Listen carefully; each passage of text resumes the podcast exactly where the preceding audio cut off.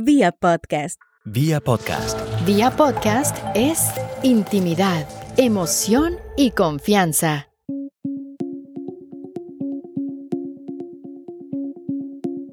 Aquí estamos en Clubhouse con la sección Preguntas sobre Podcasting.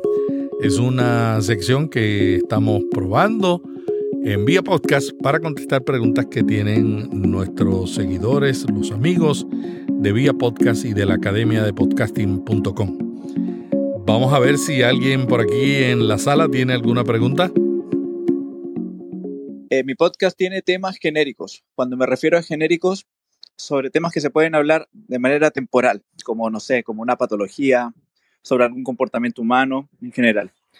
Eh, ¿Tiene más alcance cuando los podcasts tienen algo más contingente? Como por ejemplo, no sé, si hoy hay un atentado, que se hable sobre eso y el otro día distintos temas, o estos temas a los que yo le llamo atemporales igual tienen un buen alcance, e interés de parte de la audiencia. Eso. Fíjate, eh, Mario, yo creo que los temas atemporales son los más difíciles de conseguir y son los que siempre tienen vida.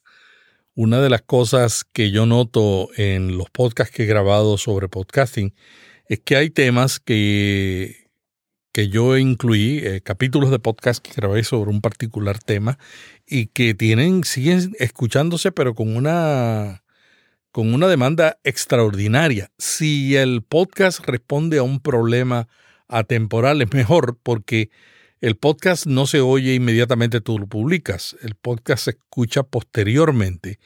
Y a veces hay gente escuchando podcast míos que yo grabé hace dos años. Pero el tema atemporal es el que hace que, que lo escuchen. Sin embargo, no, eso no quiere decir que la inmediatez, lo que es noticia, eh, lo que es del momento, tampoco atraiga la atención. Sí atrae la atención. La diferencia entre los dos estilos es que lo atemporal se mantiene por más tiempo y te trae más oyentes que el que es inmediato y que es del momento. Esa es mi opinión y esa ha sido mi experiencia. No sé si alguien ha tenido una experiencia diferente. Roger Eliud López, podcaster y voiceover, comenta. Sí, en mi caso particular, Melvin, mis primeros podcasts realmente fueron eh, digamos, efímeros. Eh, comencé con un noticiero y vaya qué plataforma utilicé para publicarlo. Nada más y nada menos que WhatsApp y Telegram. Eh, sí, logré crear una comunidad muy interesante, pero el problema estaba en que ya, por ejemplo, unas noticias del día de ayer ya hoy no tenía ninguna relevancia y por lo tanto no ibas a sumar en reproducciones. Entonces, de allí fue que opté, ya bien sea por un, abanico de circunstancias acá en mi país, dar noticias eh, sumamente delicado, pero eh, considero que es mucho más eh, pertinente y mucho más conveniente crear un podcast atemporal. De hecho, en mi comunidad también me he dedicado a crear podcasts que sean, que lo puedas escuchar, ya bien sea en enero como en noviembre sin ningún problema, siempre y cuando éste te resuelva algún problema o despeje alguna curiosidad. Muchas gracias, Roger. Yo creo que es un tema muy interesante. Yo también he tenido esa experiencia, como lo acabo de contar, y, pero no es tan fácil crear podcasts que, que sean atemporales, o sea, que sean siempre eternos. Porque a veces, por ejemplo, yo creo un podcast de tecnología, de una reseña de un producto, e inmediatamente lo que era actualización y valioso en ese momento, a los tres meses o los cuatro meses cambia, porque con la revolución del audio, toda la tecnología del audio está cambiando de una manera eh, importante. Por ejemplo, estábamos hablando eh, recientemente de una aplicación que se llama CleanFit, que se utiliza para grabar entrevistas. Y una de las cosas que nos llamó la atención de, de CleanFit fue que estaba añadiendo la posibilidad de grabar podcast en diferentes eh, navegadores. Sin embargo, ahora CleanFit, prácticamente una semana después, ya tiene otros anuncios, ya tiene eh, posibilidades nuevas que facilitan la grabación de entrevistas. Si yo grabo un podcast evaluando CleanFit hace una semana, ahora mismo ya está desactualizado. Así que depende del tema. Alguien tiene una pregunta, José, bienvenido, José Basalar eh, consultor empresarial, podcast Contabilidad para Emprendedores. Agregar un poquito al comentario de, sobre la temporalidad, por ejemplo, en mi podcast, este, que es de contabilidad, esencialmente mi contenido lo hago atemporal, dado que el conocimiento de la contabilidad viene de muchos años y busco que justamente ese conocimiento sea duradero en el tiempo para que el emprendedor, que en cualquier momento de circunstancia siempre se ha dado a través de la, de la vida, este, le, le sirva y es útil en el sentido de poder entender la información que le brinda la contabilidad, no, no tanto la parte, la parte registral, que eso es propio de los contadores, pero sí desde el punto de vista del conocimiento, de entender la información que le puede brindar la contabilidad a través de los reportes contables y de los estados financieros. Entonces, ese conocimiento es el que busco yo eh, darle la temporalidad porque eh, siempre, eh, siempre se va a dar, ¿no?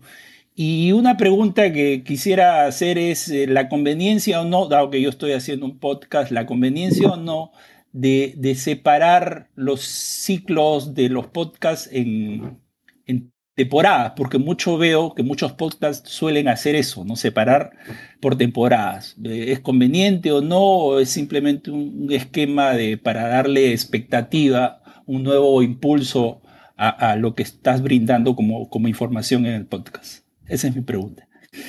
Fíjate, yo creo que depende de la temática y depende también de cuáles son tus objetivos. Para mí lo más importante cuando uno comienza un podcast es definir claramente qué es lo que uno quiere lograr. Y hay cosas que para lograrlas requieren más tiempo. Y si tú vas a hacer un podcast que requiere más tiempo y lo quieres hacer excelente, entonces mejor hacerlo por temporadas. Porque la gente se va a enganchar y va a decir, esta temporada tiene un tema y con este tema yo me voy a quedar y sencillamente voy a regresar porque me añadió valor. Pero si el podcast que tú tienes eh, tiene más tiempo, no tiene un formato que requiere una producción tan extraordinaria y lo puedes hacer semanal o lo puedes hacer diario como lo hago yo, que es cosa de locos, pues entonces hazlo, hazlo más, más frecuentemente.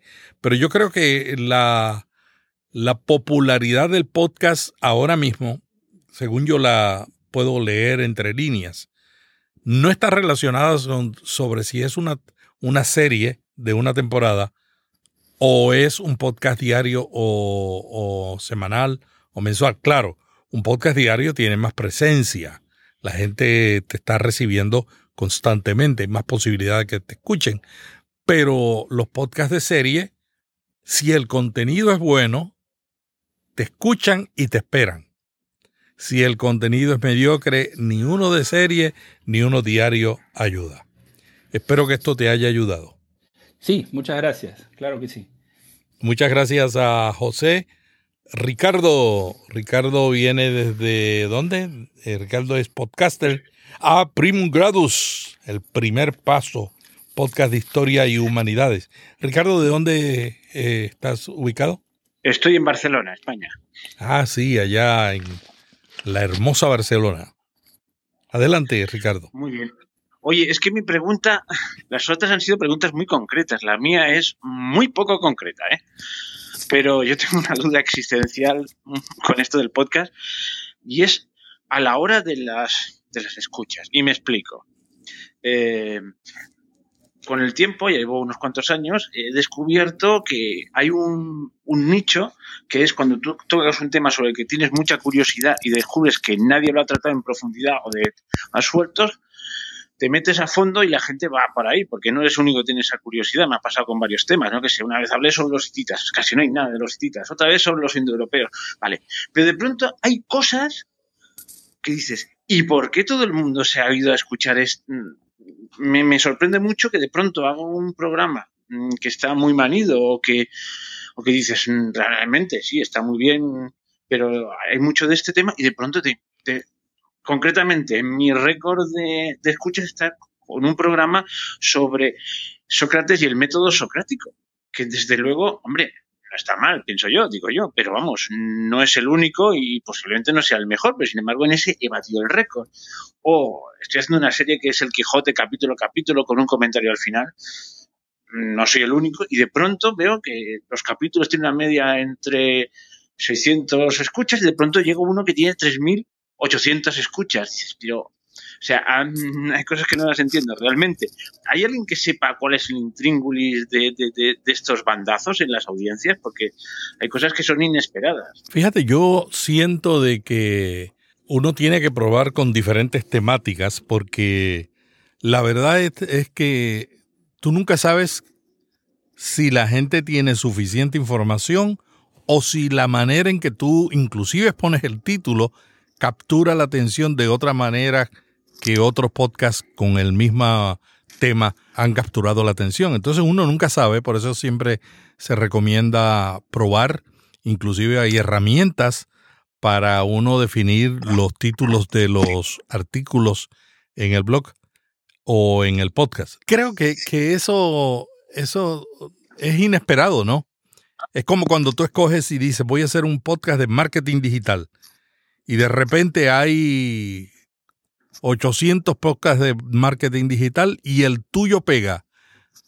Quizás no tanto porque es un tema que todo el mundo está buscando de cierta manera, sino por la manera en que tu tono de voz, la confianza que tú inspiras, la manera en que tú enfocas el tema, la manera en que tú pones el título, ofrece algo que los demás no están ofreciendo. Entonces, uno nunca sabe si lo que uno está haciendo es lo que la gente quiere. Por eso, mientras más planificas, más información recibes de tu, de tu audiencia, más puedes determinar exactamente qué es lo que está funcionando. Y qué bueno, Ricardo, que estás probando y examinando, porque cuando uno está evaluando los resultados de lo que ha hecho, es la manera para decir, bueno, si esto me funcionó, ¿por qué? Y luego de contestarte el por qué, entonces seguir utilizando esa estrategia, porque si algo te está dando resultados, ¿por qué no seguir haciéndolo? En el caso particular, la elección del tema fue un reto para mí como locutor, porque particularmente suelo hablar de muchos temas y eh, no tengo un tema especializado y por eso en principio me dediqué a, la, a las noticias, pero al final es un trabajo sumamente cansón, no soy periodista, eh, hasta que decidí eh, irme por el lado de la tecnología también, Melvin. Actualmente lo hago desde mi programa de radio como tal, que ya es otro formato, pero es importante ver el podcast como una herramienta de emprendimiento, es decir, es un servicio que estás prestando a una determinada comunidad. Y me parece muy ejemplar el caso de José, que tenga un de contabilidad, una materia tan necesaria en todo tipo de emprendimiento, en, en toda clase de ámbito laboral. Entonces, eh, eh, de allí tienes una base, tienes un buen tema de interés y a través de allí puedes crear tu comunidad a la que les puedes estar manteniendo al tanto de todas las novedades, de todos los cambios de leyes, para que eh, así a través del podcast puedas crear esa conexión emocional. Es lo que pienso de momento. Sí, yo creo que eso es así. La temática que uno selecciona tiene un valor increíble. Por ejemplo, este ejemplo de José, contabilidad. Yo estudié contabilidad cuando hice mi maestría en administración de empresas. a mí no me gusta la contabilidad, no, no me gustan los números, soy más del área de, de creatividad. Pero como fui gerente y ejecutivo, tuve que supervisar y entonces mi contador me decía, pero tú estudiaste contabilidad y dice, sí, yo estudié contabilidad. No me gusta, pero solamente aprendí lo que hay que hacer para cuando yo te pida algo, tú no me digas que no se puede hacer. Son, son muchas experiencias las que los emprendedores tenemos con la contabilidad. Por ejemplo, yo le estudié, no soy un fanático de los números, pero necesito que me asesoren, a pesar de que la estudié. ¿Por qué? Porque una cosa son los principios básicos que no cambian tanto, como la manera de implementar, como los tips. Entonces no hay un tema seco, no hay un tema que no tenga un valor donde alguien está buscando, como el caso mío, que puede ser diferente al caso de otra persona. El caso de mí, mío son trucos, este, cómo hacerlo más rápidamente, herramientas. Y el conocimiento básico yo lo tengo, pero no tengo eso. Y tengo que estar buscando quién me asesore en ese, en ese caso. Así que José, tienes un buen tema, el tema de la contabilidad y yo espero que también tomemos esos principios. No, hay tema difícil ni agotado, sino hay posibilidades de todo tipo. Están escuchando en Vía Podcast Preguntas sobre Podcasting, una sesión que grabamos recientemente en Clubhouse donde estamos probando cómo grabar podcast usando el audio social. Si quieres mantenerte al día de todos los cambios que están ocurriendo segundo a segundo en el podcasting, te recomiendo suscribirte a la newsletter vía podcast. Todos los días vas a recibir un resumen que puedes leer en 5 minutos. Y si prefieres escucharlo mientras desayunas, te recomiendo que nos sigas en Notipod Hoy, el podcast donde resumimos todo el contenido de la newsletter. Pero no nos quedamos ayudándote con el qué está pasando. También te ayudamos con el cómo.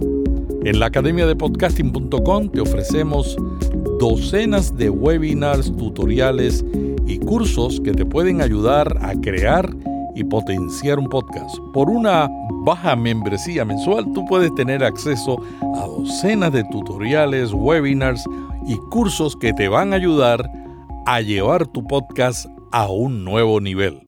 Muy bien, ¿alguien tiene alguna otra pregunta? Adelante, Ricardo. A veces, cuando uno ya lleva un tiempo, pues tiene una especie de reservorio, no sé cómo llamarle, ya tiene un, un, buen montón de, programas. Y a veces eh, claro, la gente se va enganchando y a veces los antiguos no los conoce y tal. Y una vez vi unos podcasters que son de Uruguay que hacen la tortulia, la tortulia podcast, y tenía una cosa muy divertida que era, bueno, otros le llaman recopilatorio, ¿eh? ellos le llaman el, programa Omnibus y todos los temas, todos los programas de un determinado tema los juntan todos y hacen un macro programa que dura horas. A la gente, el mundo del podcast tiene esto, que hay gente que le encantan los programas inmensos y los programas río. Entonces se lo copié. Con tu permiso os copio el, el invento este y bueno, y le di una nueva vida a muchas cosas, agrupar temas y ponerlos, por ejemplo, en agosto, cuando estoy de vacaciones y tal. Mira, bueno, y tal.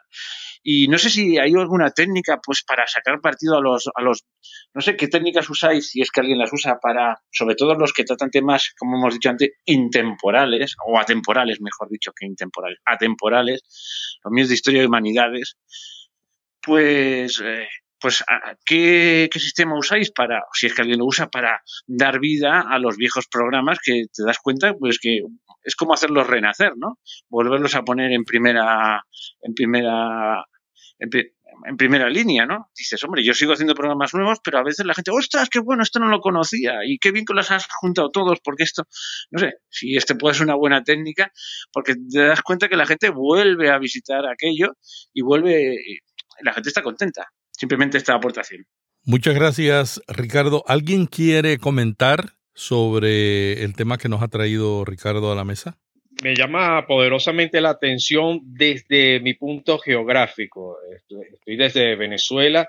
Acá la cultura del podcasting está allí en proceso. De hecho, considero mi país un, un terreno prácticamente baldío en cuanto a la parte de, de la cultura del podcasting. Eh, siempre he tratado de profesar las ventajas, las oportunidades que este ofrece y ha sido un reto, por lo menos para mí, hacer la, distribución. ¿Cuál sería la plataforma más conveniente?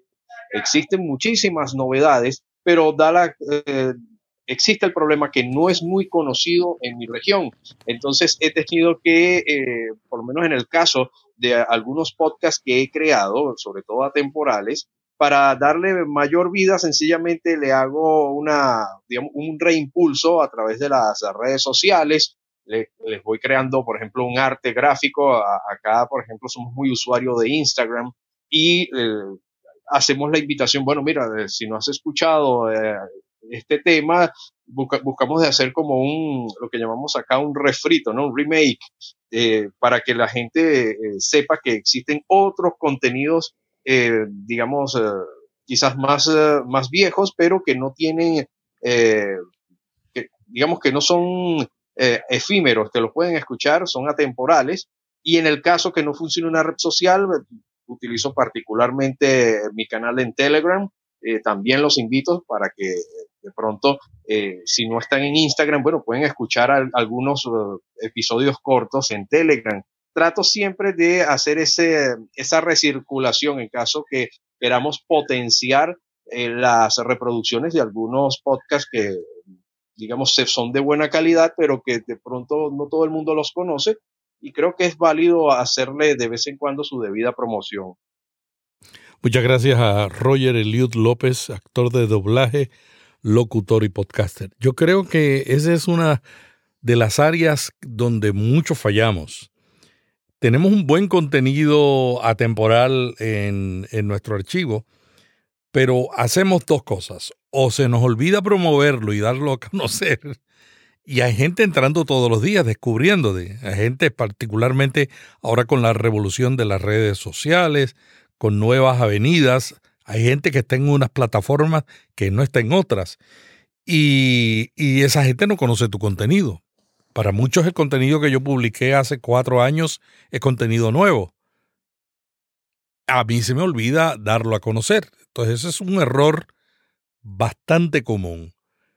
El otro error que yo a veces veo es que lo damos a, a, conocer usando herramientas automáticas de promoción en las redes sociales. Hay muchísimas Buffert es la que yo utilizo, pero hay muchísimas más.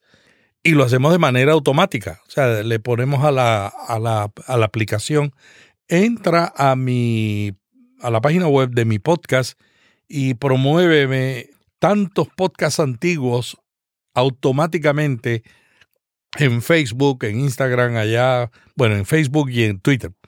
Porque en Instagram no se puede poner eh, el enlace, ¿no?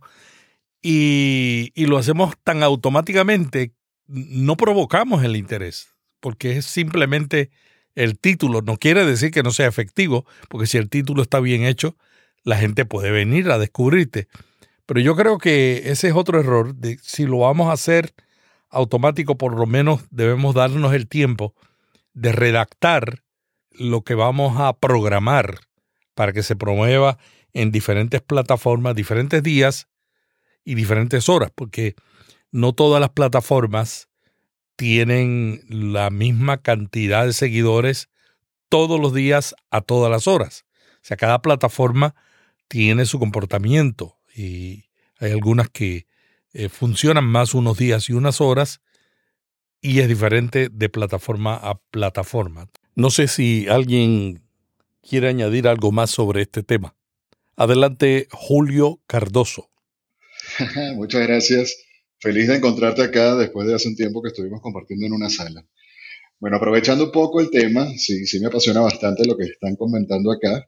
Y en relación a la pregunta que hace Ricardo, eh, en mi humilde opinión, está bien, está bien lo que estás intentando promocionar a través de ese comprimido de todas esas temporadas y esos episodios, tomando en cuenta de que si comentas que son episodios atemporales, lo ideal es que manteniendo la línea de comunicación vayas uniéndolos si tienes como que si fuera una serie, muy al estilo español La Casa de Papel. Ah, bueno, que tenga como que una consecutividad y ya lo ves prácticamente como que ese pack completo, si es factible. Si no, bueno, se buscará otra estrategia. Eso en cuanto a lo que son contenidos atemporales para promocionarlos. Eh, tomando en consideración lo que dice Melvin y apoyando un poco lo que comenta Roger, eh, algo que he estado observando recientemente es cómo utilizar mucho bajo lo que es la red social, como dice Melvin. En mi caso, yo me apuntalo más hacia el tema de Instagram, pero voy eh, sacando extractos, no mayores a un minuto, mejor conocido como un soundbite o un wait for, que ya Instagram te lo toma como video para efectos de reel. Entonces sacas un extracto, ya sea de un minuto o menos, donde vas creando como una especie de campaña de intriga, invitando a la gente que escuche tu episodio. Y de allí vas entonces a utilizar esos refritos como dice Roger, o enlatados o material ya grabado, material de archivo, si lo quieres llamar así, para que de alguna u otra manera, si por alguna razón saliste de viaje, no tuviste tiempo, no pares la promoción para que entonces empieces a estar vigente. Otra cosa que es interesante, tomando en cuenta de que a través del contenido de podcast, eh, Google hasta la fecha no puede hacer posicionamiento SEO con audio, acá es la importancia, como dice Melvin, de colocar bien ese copyright y jugar con los keywords para entonces irnos posicionando en estos motores de búsqueda. Y con respecto a, no sé si era una, una, pregunta o una aportación con Roger, ¿qué pasa? Yo por lo menos, por mi acento, soy de Venezuela, evidentemente, pero estoy en México. Entonces, ¿qué hago yo cuando quiero que el público de Venezuela escuche mi contenido? Yo puedo subirlo a través de una plataforma gratuita que se llama Anchor o a través de una de paga que se llama Buzzsprout. Pero a la hora que empiezo a compartir los enlaces hacia el público de Venezuela, tomando en cuenta que ahorita no es un mercado apetecible para Spotify, lo hago a través de Google Podcasts, Apple Podcasts o directamente en Anchor. Y en el peor de los casos, coloco el podcast en YouTube. Y de esa forma le puedo decir a las personas, ah, mira, aquí está, tomando en cuenta que la plataforma como podcast como tal es solamente audio. Ya si lo pasamos con video, que también se está viendo muchísimo en la actualidad, ya tomaría el nombre de podcast o vidcast. Entonces, es parte como del aporte. Como ven, me apasiona un poco el tema. Y bueno, gracias por, por darme unos minutos. Mi nombre es Julio. Bueno, Melvin, felicitaciones. Muchas gracias a Julio Cardoso, radiodifusor, voiceover, podcaster y consultor en marketing y finanzas. ¿Alguien más quiere añadir sobre este tema? Sí, yo quiero reafirmar lo que está diciendo Julio. Es muchas veces un reto en el caso eh, venezolano. El, como bien dije, la, cultura del podcasting todavía no está, digamos, arraigada, pero eh, es importante utilizar las plataformas donde la gente está. Eh, particularmente, tal como comenta Julio, yo utilizo Instagram utilizó el formato de audiogram, que es esta imagen en forma, que te presenta forma de onda. Evidentemente, Instagram lo toma como un video, pero realmente es un podcast lo que estás publicando allí. Coloco un pequeño fragmento y hago la debida invitación para que entren a la plataforma. Acá todavía, por lo menos se utiliza Google Podcast, es cierto. acá lo más conveniente es Anchor, eh, para que de pronto, primero la multipresencia que te puede dar y segundo que es una plataforma amigable acá en Venezuela. Y por consiguiente, para todo podcaster, tener esa multipresencia en otros mercados es conveniente publicar, publicar en Anchor. Entonces, es lo que quería agregar. Cada plataforma tiene sus ventajas y, y, desventajas. Y uno tiene que elegirla de acuerdo a lo que necesita, ¿no? porque lo que uno requiere lo puede tener una plataforma, pero lo que uno requiere a lo mejor no lo tiene. Así que me alegro que todo el mundo esté buscando y seleccionando aquello que le conviene porque han planificado y han definido qué es lo que quieren. Una de las cosas que a mí me llama la atención es cómo está transformándose YouTube. Lo hemos comentado anteriormente. Es una plataforma que mucha gente escucha solamente el audio para escuchar el podcast y, se ha convertido en la plataforma número dos. Y, es interesante que también Instagram se está convirtiendo en una plataforma de promoción de, de podcast. Esta semana salió una noticia, una compañía que hizo un estudio entre los seguidores de ellos en Twitter, cuál era la plataforma que más utilizaban para, para eh, promover su podcast. La compañía se llama Zencaster. Y ellos dijeron Twitter, por supuesto, eran usuarios de Twitter. Y segundo, Instagram. Instagram como el segundo. Y después eh, YouTube y otras. Pero es interesante lo que está pasando en el mundo de los podcasts y en esta revolución. Y en esta revolución también Google, eh, que fue mencionado anteriormente por Julio, también está empezando a, mejorar indexando el audio, está iniciando en los primeros pasos. Todavía no podemos decir que, los están indexando, pero fantásticamente. Y esta semana pasada dijeron que debes añadir la información que ellos piden para incluirte entre los podcasts recomendados. Así que si tú tienes un podcast, entra a tu cuenta de Google, entra a Google Podcast y eh, llena la información que falte allí para que cualifiques de tal manera de que ellos puedan considerarte como un podcast a recomendar. Yo creo que terminamos con esta sesión. No sé si hay alguna pregunta adicional para que podamos cerrar. Sí, Melvin, eh, primero muy contento de participar en esta sala. No he podido participar en otras que has creado por razones de tiempo, pero muy interesante, agradecido por esta tribuna ofrecida. Y una última recomendación, eh, una invitación es eh, utilizar ah, el servicio de mensajería Telegram, sumamente interesante a la hora de publicar podcast, claro, no episodios completos, pero sí, por ejemplo, trailers, de modo que la gente se entere la ventaja es que te ofrece una pequeña estadística de cuántas visualizaciones tiene ese podcast dentro del canal que hayas creado. Es una última recomendación que puedo eh, dar por acá y compartir. Y bueno, mis saludos y respetos a todos. Y hasta aquí esta sección de preguntas sobre podcasting. Gracias a todos los que han participado y que se han unido a este experimento que estamos haciendo. Hoy estamos grabando en Clubhouse para probar cómo se graba un podcast en Clubhouse. Vamos a hacerlo también en Twitter Spaces y en Telegram y en otras aplicaciones nuevas que están saliendo para convertir el audio social en podcast. Este es Melvin Rivera enviándote un pot abrazo e invitándote para que te suscribas a la newsletter de Vía Podcast y todos los días recibas un resumen de los cambios las tendencias, las noticias y las herramientas del podcasting y también para que nos sigas en el audio Notipod hoy, para que escuches todos los días mientras desayunas un resumen de la newsletter. Y si quieres aprender cómo crear y potenciar un podcast, te recomiendo te hagas miembro de la Academia de Podcasting. Por un bajo costo mensual vas a tener acceso a docenas de tutoriales, webinars y cursos que te van a ayudar a llevar tu podcast a un nivel superior.